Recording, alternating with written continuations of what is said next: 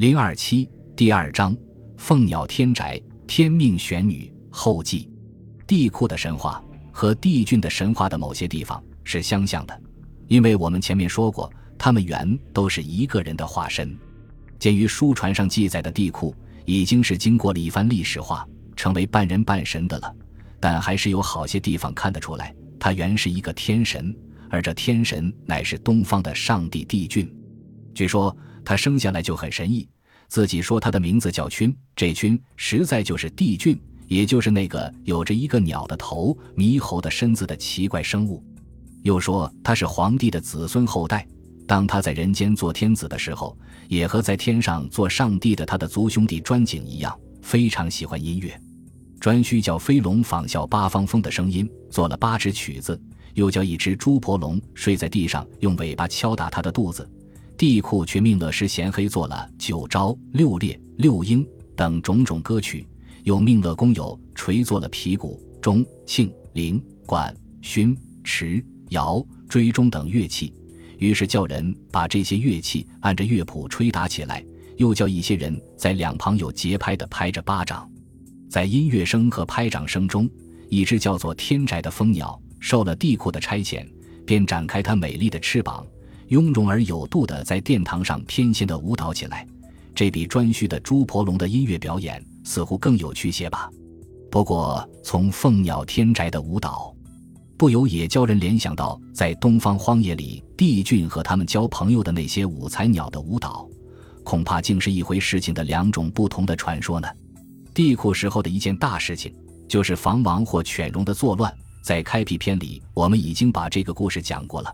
说是房王似乎更可靠，因为具有的书上记载地库也姓房，那么光景就是一场内争，正像他的两个儿子的内争一样，也正像我们不久就要讲到的舜和他的弟弟下的内争一样。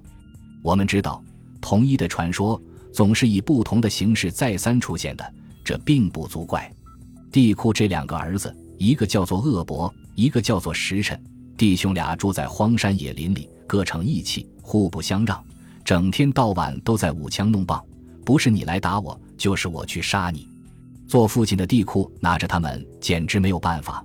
后来只好把恶伯搬到商丘去，叫他管理东方的晶莹明亮的三星。三星又叫星宿，也叫商星，是情人们的星，它象征爱情像心一样的珍固。又把时辰搬到大夏去，叫他管理西方的申星。两兄弟分隔开来。从此不见面，于是才风平浪静，没有闹什么乱子了。他们管理的两个星座也是东出西没，彼此不碰面。所以杜甫诗里有人生不相见，动如参与商这样的话，一般人也把弟兄不和睦叫做参商。地库有一个妃子，是邹图氏的女儿。据说皇帝杀了蚩尤以后，就把好人都搬到邹图这地方来。而把坏人都流放到北方寒冷荒凉的地方去。地库的这个妃子就是好人当中的精英，她走路脚不沾地面，而是乘风驾云，在半空中往来，像华胥国的人民一样，是介乎人和神之间的一人。她常常这么飘然而来，飘然而去，遨游在伊水和洛水之间。地库对这个潇洒的姑娘发生了兴趣，就拿她做自己的妃子。这妃子经常梦见吞吃太阳。做一次吞太阳的梦，就生一个儿子；一共做了八次这样的梦，就生了八个儿子。一般人都叫他这八个儿子做八神。这个故事没有什么特殊的意义，只不过使人联想到生了十个太阳的帝俊的妻子羲和和帝俊的八个开始创作歌舞的儿子罢了。当帝喾确实已经人化，成为古代的帝王之一的时候，据说他有这么四个妻子。大的一个妻子叫姜元，是有台氏的女儿，生了后继；第二个妻子叫简狄，是有程氏的女儿，生了契；第三个是陈封氏的女儿庆都，生了帝尧；第四个是居兹氏的女儿长仪，生了帝挚。这长仪又和帝俊的生月亮的妻子长喜同名，可见帝喾就是帝俊。帝喾这四个妻子所生的四个儿子都是不同凡响的，有的成为一个民族的始祖。如像弃成了殷民族的始祖，后继成了周民族的始祖，有的就直接继承老子的王位，做了人间的帝王，如像帝挚和帝尧。儿子做了帝王的母亲们没有什么故事好讲，倒是儿子做了民族始祖的母亲们有一些关于始祖诞生的有趣的神话。先讲殷民族始祖气诞生的神话。据说有城市有两个女儿，大的一个叫简狄，小的一个叫建疵，两姐妹都非常美丽。她们共同居住在九重高的瑶台上，每到进餐的时候，就有人在旁边敲鼓作乐。有一天，天帝打发一只燕子去看他们，燕子飞到他们的面前，回旋着，哀哀地鸣叫着，一时惹动了他们的欢喜。他们都争着去扑捉这只飞鸣的燕子。终于被他们用玉筐盖住在里面了。停一会儿，打开玉筐一看，燕子从玉筐里飞逃出来，向北边飞去，不再飞回，里面却遗留下两个小小的蛋。两姐妹就只好失望地歌唱道：“燕燕飞去了，燕燕飞了去了。”据说这就是北方最初的乐歌。至于燕子遗下的那两个蛋呢，据说给简狄吞吃了，后来就有孕，生了殷民族的始祖气。也有说，他和别的两个女郎在河里洗澡，看见玄鸟，就是燕子，从天空堕下一个蛋来，简狄把这蛋抢来吃了，后来就怀孕生了七耶。说法虽然稍微不同，事实却只有一个，就是殷民族原是天地派玄鸟下来传流的后代，所以始祖期又被他的子孙们尊称作玄王。由于曾经帮助大禹平治过洪水，舜帝也给他做了司徒的官。周民族始祖后继诞生的神话却没有这样的天真烂漫，而是已经略微染上了人世间的悲苦的色彩。据说有布氏的女儿江深，有一天到郊野去游玩，在回家的路上，偶然发现地面上有一个很大很大的足迹，又是惊异，又是觉得好玩，便想是用自己的足去踏在这大人的足迹上，比一比大小的差别。哪知道足迹太大，他的足踏不满。刚刚踏到拇指的地方，就仿佛精神上受了一种什么感动，回来不久就怀了孕，到时候生下一个怪胎，既不是猫，也不是狗，而是一个圆圆的肉球。